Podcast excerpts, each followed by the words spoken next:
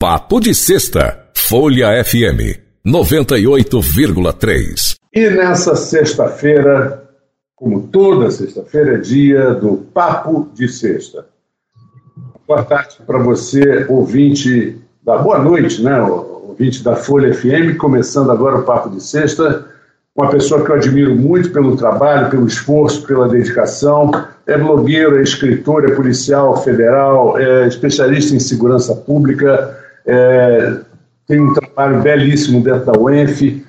Eu convido então o nosso querido Roberto Shoa. Ontem foi um dia muito bacana, porque o Roberto lançou o seu livro, é, que é um assunto que é, mexe realmente com, com, com, o interesse das pessoas e extrapola completamente o, o viés político. Não, não depende de viés político. Né? A gente, eu, por exemplo, sou um cara que apoia totalmente a, a, posse, é, a posse de arma, não, de arma, não, contrário, a posse de arma, mas eu, por exemplo, jamais teria, jamais, jamais tive, jamais teria, jamais teria arma. Eu prefiro que meus filhos, as pessoas ao meu relacionamento não tenham.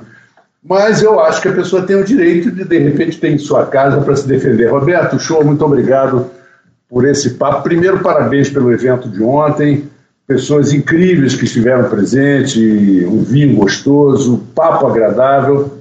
Obrigado por participar aqui do Papo de Sexta. Vamos lá. Marco, primeiro agradecer pela sua presença ontem. E, poxa, é um prestígio sempre ter você ali por perto, ter a sua amizade, também agradeço por isso. Você é uma pessoa que eu admiro, que tem meu respeito.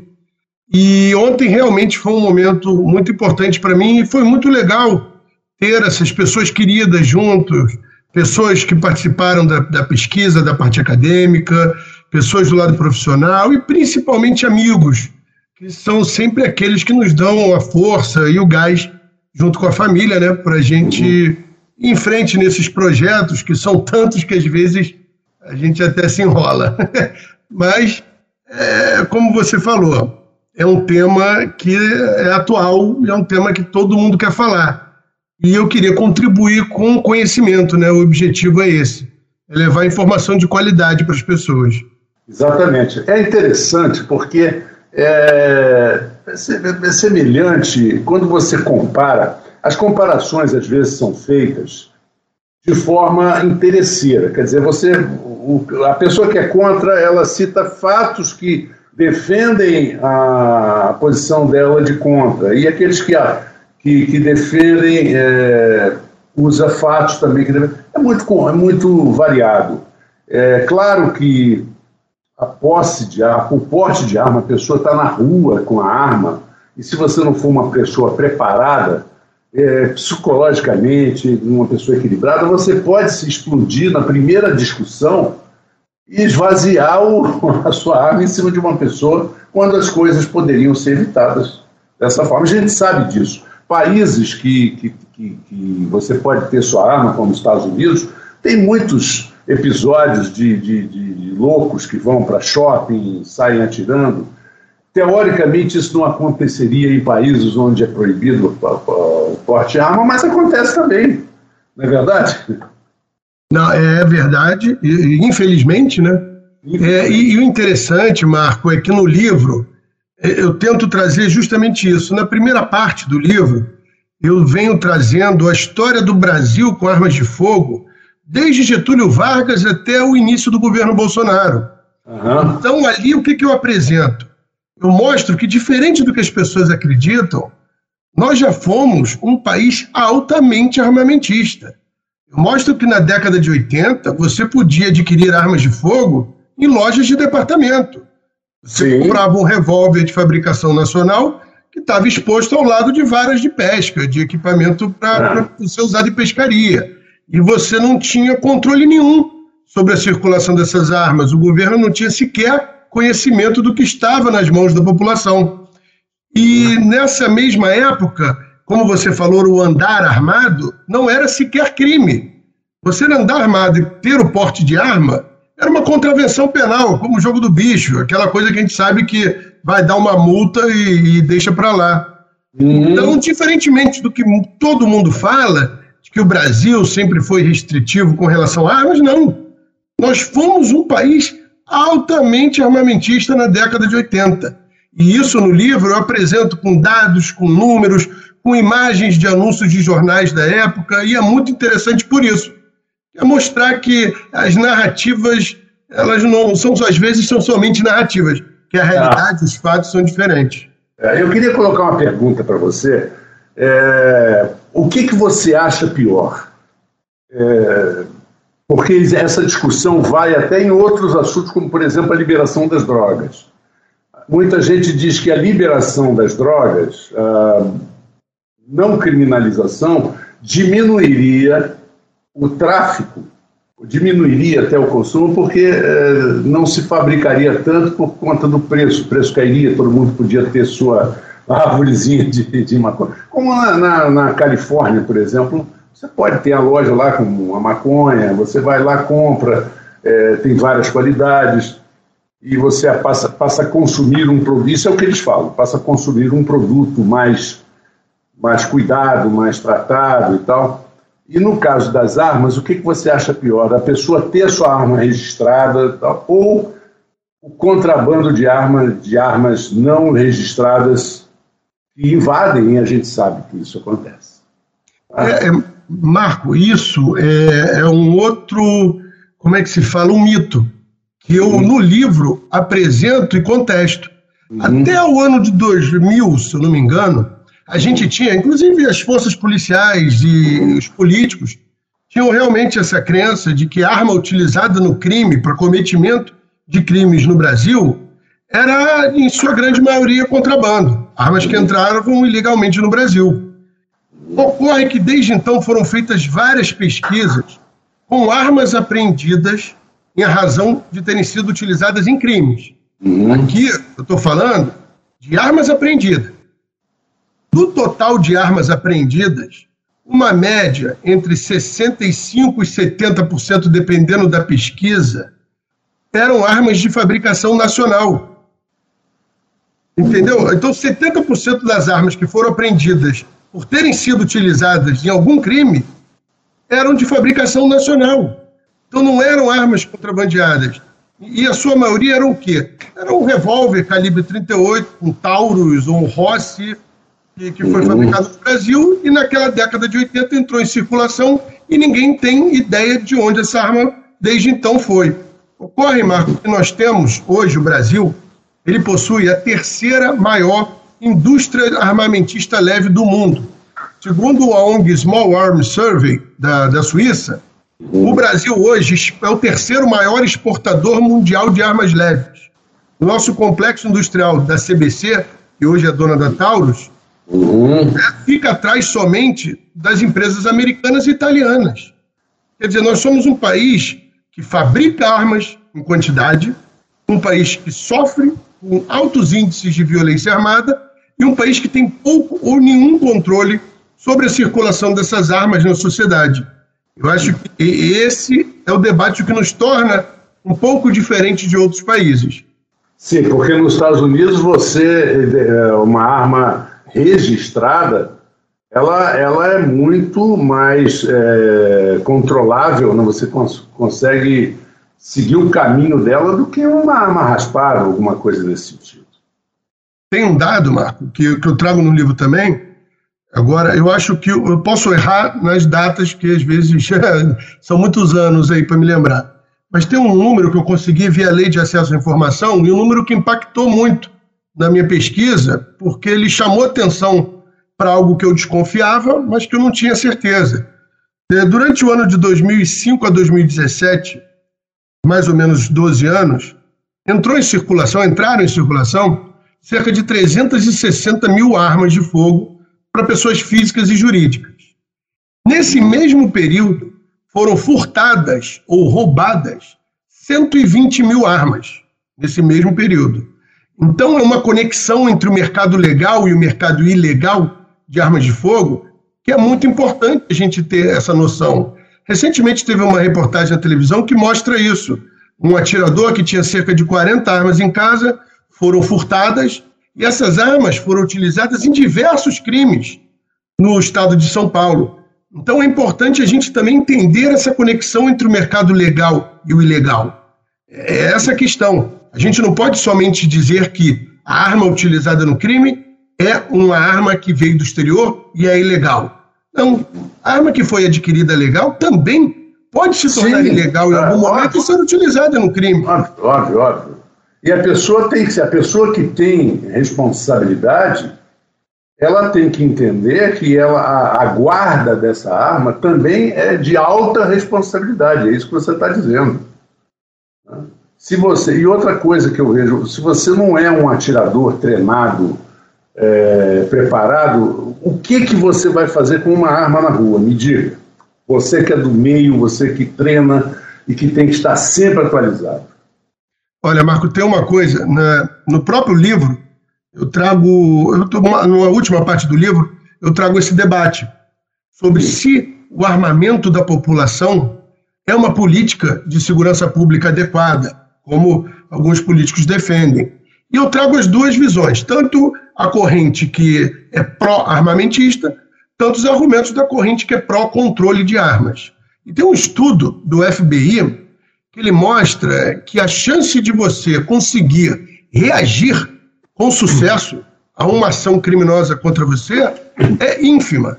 Que você passa a ter muito mais chances de ser morto pela sua própria arma do que conseguir é, reagir. E isso ocorre porque, em razão do elemento surpresa.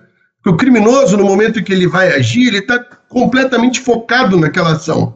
E nem nós, policiais que trabalhamos no dia a dia com isso, conseguimos está 100% do tempo focado no que está acontecendo ao nosso redor, você imagina uma pessoa que não tem essa questão de, de trabalhar com arma de fogo, vai ter essa, essa, essa percepção, essa atenção. Tanto que você vê que o número de policiais mortos fora de serviço é altíssimo. É muito é. maior que o número de policiais mortos em serviço. Porque é justamente o momento em que ele não está 100% ligado, que ali ele está como um cidadão.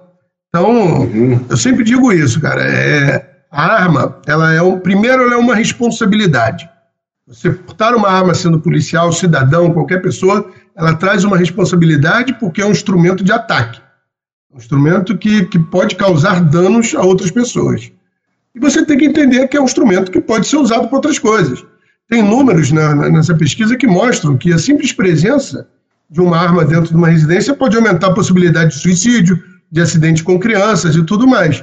Mas entenda, eu não estou aqui dizendo que ter uma arma de fogo fará ou causará isso tudo. Eu sempre fui alguém, e o Brasil sempre permitiu a posse da arma de fogo. E isso está bem explícito no livro. Você vê que quando entra em vigor o Estatuto de Desarmamento, o Brasil, as pessoas físicas compravam 17 mil armas de fogo por ano. O Estatuto de Desarmamento entra em vigor e 14 anos depois, as pessoas estão comprando 30 mil armas de fogo, sem nenhuma mudança na legislação.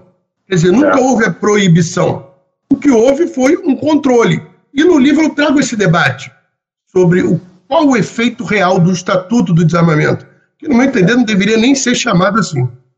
É, e, e curioso porque é, é, é óbvio né, que uma arma não é ela que mata, quem mata é o dedo né, da pessoa, né, evidente. Né? Isso me lembra a famosa piada do, de, um, de um criminoso do Rio de Janeiro chamado Madame Satã, que foi uma figura é, emblemática da famosa Lapa dos anos 50, 40. E o Madame Satã teve algumas mortes e numa entrevista que ele deu pouco antes de morrer, ele disse que ele nunca matou ninguém, ele fazia o furo, né? quem matava era dele. Esse era Madame Satã. Mas acontece que é verdade. uma arma na mão de uma pessoa treinada, especializada, calma, equilibrada é uma coisa. Uma arma na mão de um desequilibrado é outra. E outra coisa também, citar uma entrevista de um dos maiores é, conhecedores de arte marcial do mundo, que é o Rickson Grace. O Rickson ele disse o seguinte: se eu estiver na rua e uma pessoa vier me assaltar com a arma, com a arma, com um revólver, eu prefiro não estar armado e eu não ando armado. Se eu estiver armado, eu vou tentar puxar minha arma e ele vai me matar primeiro. Agora, eu desarmado, eu tenho certeza que eu tenho 95% de chance de tirar a arma da mão dele. Então, ele é treinado. Ele é treinado para isso. Ele treinava os CIOs, né? Nos Estados Unidos. Sim, ele e o Rory, o irmão dele. É um uhum. muito sério, o, o Rickson. Então, é, você, você entra em contrapartida com o bandido com uma surpresa também. O bandido se sente seguro e está atrás de uma arma. E ele não espera que você tenha a coragem, a rapidez e o reflexo de tirar a arma dele e imediatamente apontar para ele. E, Marco, ah. tem também a, a possibilidade hoje em dia cada vez mais comum do criminoso não estar sozinho. E você reagir, Sim. conseguir atingir um e você ser atingido pelo disparo do outro. Sim. São muitas possibilidades, são muitas variantes. Entendeu? E e a ideia do, do livro não é dizer para a pessoa se é melhor ter, se é melhor não ter. A ideia do livro é trazer um, um background de conhecimento, um, para trazer informações para que a pessoa, o leitor, ele chegue às suas próprias conclusões. Porque eu acho claro. que hoje a gente tem que fazer as pessoas refletirem, terem um pensamento crítico e elas chegarem às suas próprias conclusões. A gente tem que perder essa mania de de ir atrás de conteúdos para aquilo que a gente acredita. Eu acho que a gente tem hoje em dia, mais do que nunca, a gente tem que ter essa, essa, esse pensamento crítico, né? Nessa uhum. era da pós-verdade, onde cada um acha que é certo, mais do Sim. que nunca eu aposto nisso. Em fazer é. com que o leitor reflita e debata. Pelo menos ele vai ter ali argumentos tanto pró quanto contra. Independente do que ele chegue à conclusão, ali ele vai ter subsídios para defender o que ele acredita, sabe? Eu acho que isso é a importância. E principalmente trazer fatos, né, Marco? Claro. Hoje em, dia, hoje em dia todo mundo fala, eu acho, eu acho, eu acho. Pô, todo mundo acha. Mas é legal achar também com base em algo, né? É, achômetro não dá certo, né? Está tá na cara. Achômetro, achômetro não é um instrumento de medida. Exatamente. Né? E... Outra coisa que eu ah, acho também, e não sei se você concorda comigo, quem sai armado é o espírito da pessoa, não é o, o revólver que ele tem. Você às vezes sai de casa sem arma com você, mas você sai armado para a primeira confusão que você quer reagir. Eu acho que, infelizmente, nós estamos vivendo num mundo onde, onde o estresse, a depressão, a necessidade de correr atrás da sobrevivência e tal, faz com que as pessoas estejam sempre com o pé atrás e armados para contra-atacar. O que, que, você acha disso? Eu acho, eu acho, por exemplo, vamos pensar é, num acidente de trânsito. Vamos concordar que, se você tiver um acidente de trânsito e duas pessoas começarem a discutir, se ambas estiverem desarmadas, o potencial de letalidade, de dano de uma briga ou uma discussão é muito menor do que se a gente tiver duas pessoas armadas querendo discutir, querendo bater boca. O primeiro que pegar, o outro vai pegar também, e de repente um terceiro que não tem nada a ver pode ser atingido. Quer dizer, olha só, algo que se tornou uma batida pode uma batida simples pode se tornar uma catástrofe e envolver outras pessoas. Eu cito também um exemplo de, por exemplo, nós, policiais federais e policiais civis, que trabalhamos com roupa normal. Vamos imaginar que eu estou é, trabalhando e rendo uma pessoa que está cometendo um crime eu estou ali apontando a arma para ela. Passa um terceiro, de boa fé, que está com arma, e ele pode fazer uma leitura ao contrário, de achar que eu, policial, estou assaltando o criminoso. E uhum. sem falar nada, me atinge.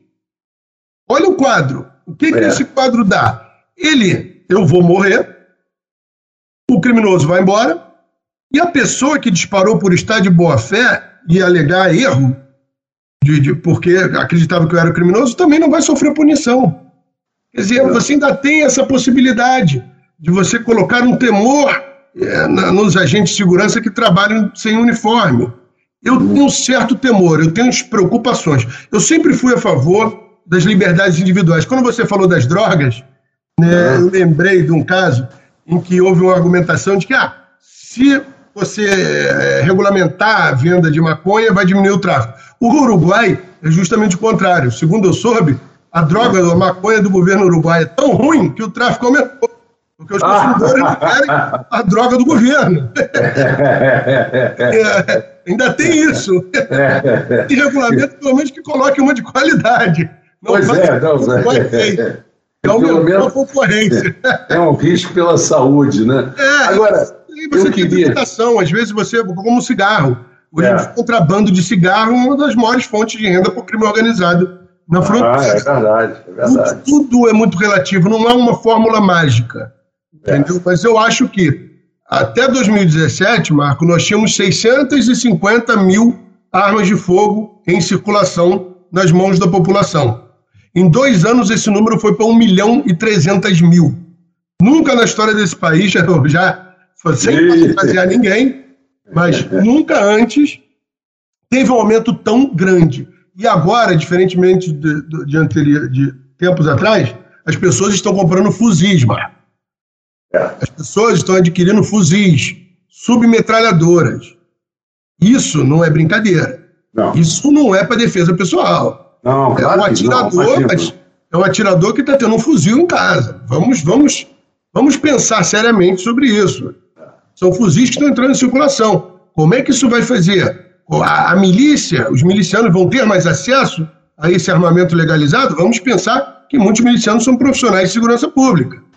Então, são coisas que a gente tem que entender. O impacto que isso vai ter na segurança pública e na sociedade como um todo, e se isso realmente tem o objetivo de melhorar a segurança das pessoas, ou é uma forma de se contestar aquela coisa do monopólio da força pelo Estado que o presidente Bolsonaro tanto fala, né?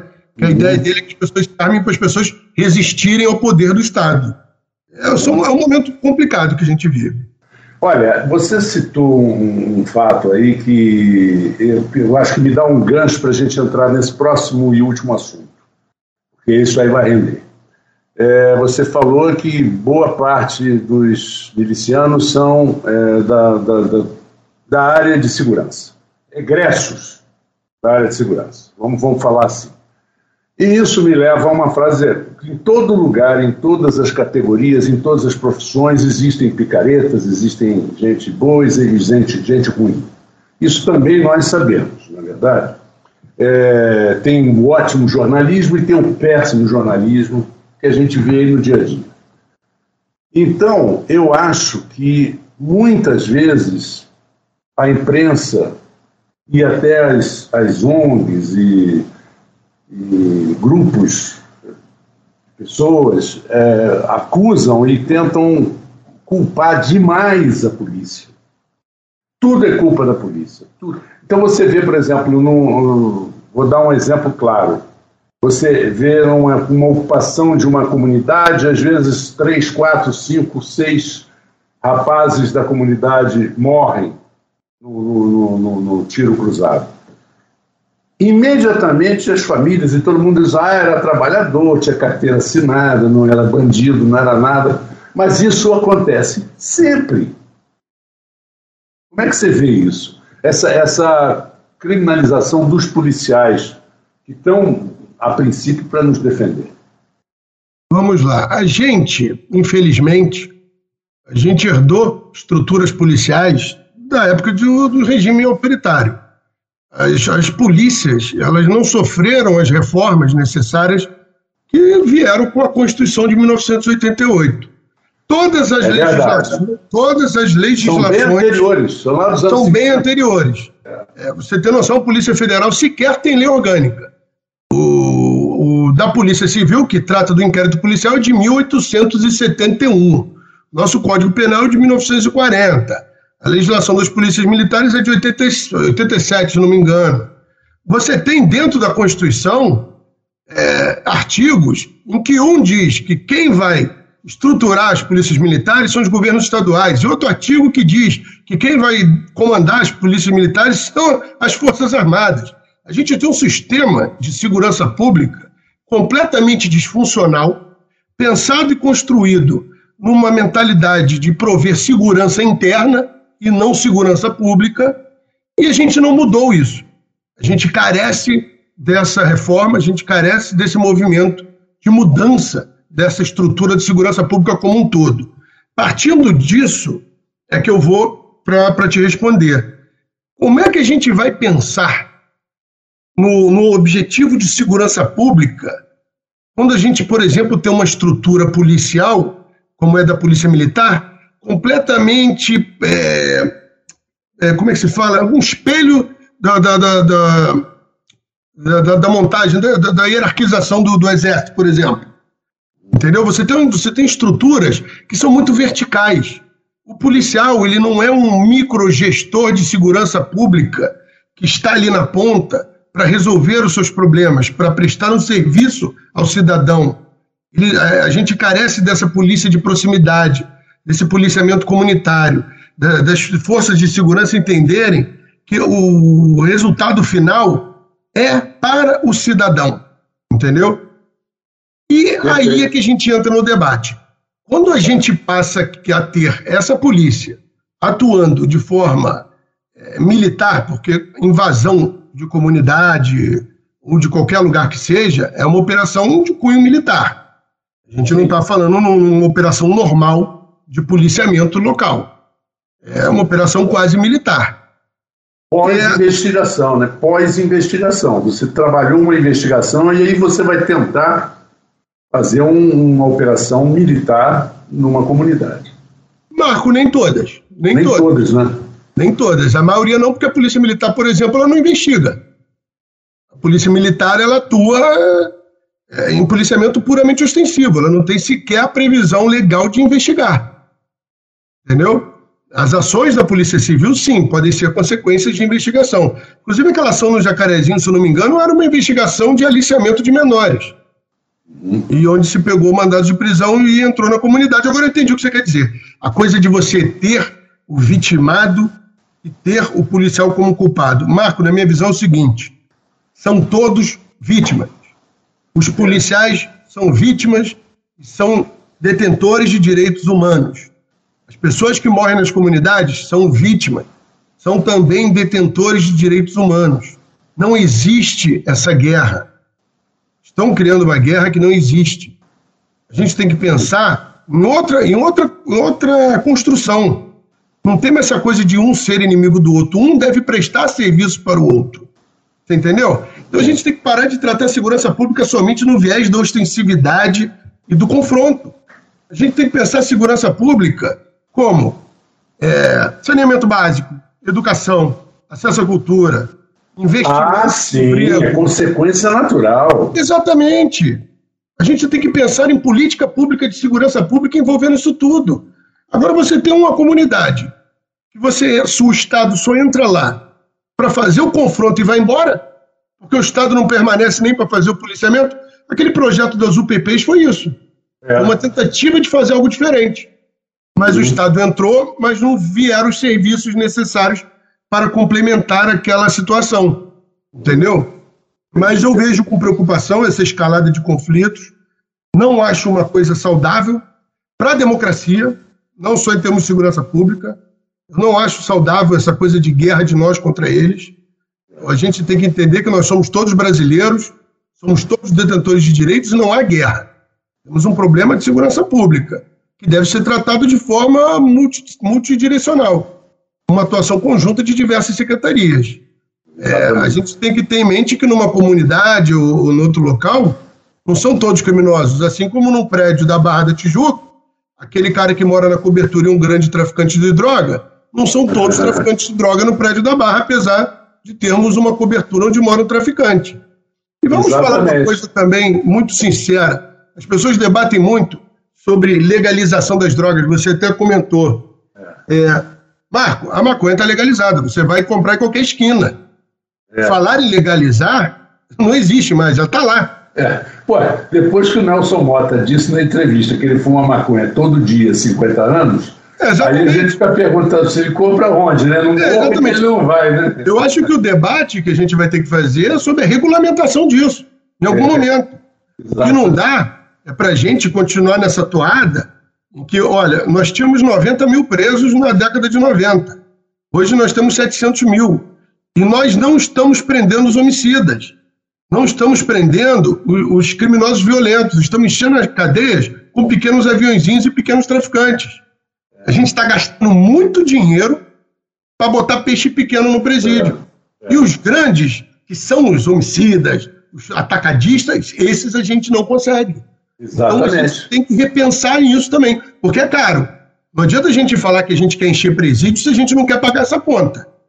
Que a gente tem 700 mil, ah, eu quero 3 milhões de presos, tudo bem, mas está disposto a pagar por isso? Porque o é. imposto vai vir. Isso é. vai, ser, vai ser colocado na gasolina, vai ser colocado no imposto de renda. De alguma forma, nós vamos pagar por isso. Então a gente tem que pensar, a gente quer pagar essa conta? Sabe, é um debate muito amplo, Marco. É, essa questão do armamento, segurança pública, drogas, confrontos, estrutura de segurança pública, estrutura de Ministério Público tem que ser modificada. Esse judiciário que faz o que quer e vive numa caixinha ali, numa redoma é, impenetrável, que a gente não sabe. Eu acho que a gente tem que fazer uma refundação do nosso sistema de justiça criminal como um todo. É como se a gente falasse assim: olha, vamos sentar aqui, vamos conversar, já vimos que o que temos não funciona. Vamos ver nos modelos de fora o que, que nós podemos adaptar para a nossa realidade. O que não dá é para a gente ficar enchendo o presídio de pequeno criminoso que vão fortalecer as facções baseadas no sistema penitenciário, que a gente sabe quais são, que hoje em dia uma delas pode ser já, já denominada como um cartel, nem como uma facção, que ela já controla da produção da, do pó na Bolívia até a chegada dele na Europa ou na, na África. A gente está nesse tipo, ou a gente começa a pensar nisso, ou a gente vai viver um narco um narco-estado muito em breve com característica parecida com a do México.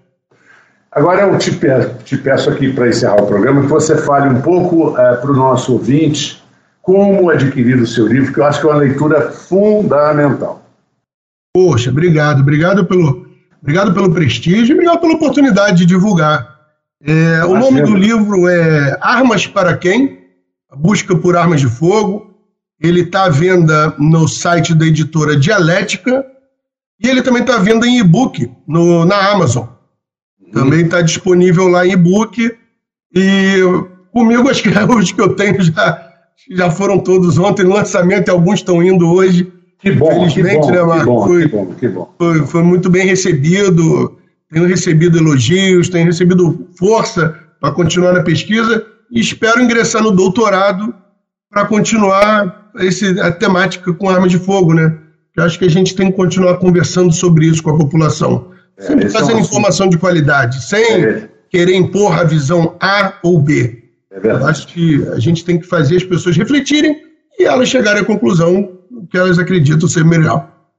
Roberto, muito obrigado pela sua presença no Papo de Sexta. Foi um papo gostoso e muito esclarecedor é, sucesso com o seu livro. Amanhã, aqui na Folha FM, também você vai conversar com o pessoal do Papo Cabeça, que vai ser uma coisa muito bacana com o pessoal do colégio. Sucesso para todos vocês e que o livro decole realmente. E eu agradeço também ao nosso ouvinte da Folha FM, que esteve conosco, esteve conosco até agora, aqui nessa sexta-feira. 19 horas agora a gente parte para o Final de semana para descansar um pouquinho, infelizmente eu acho que vai ter chuva.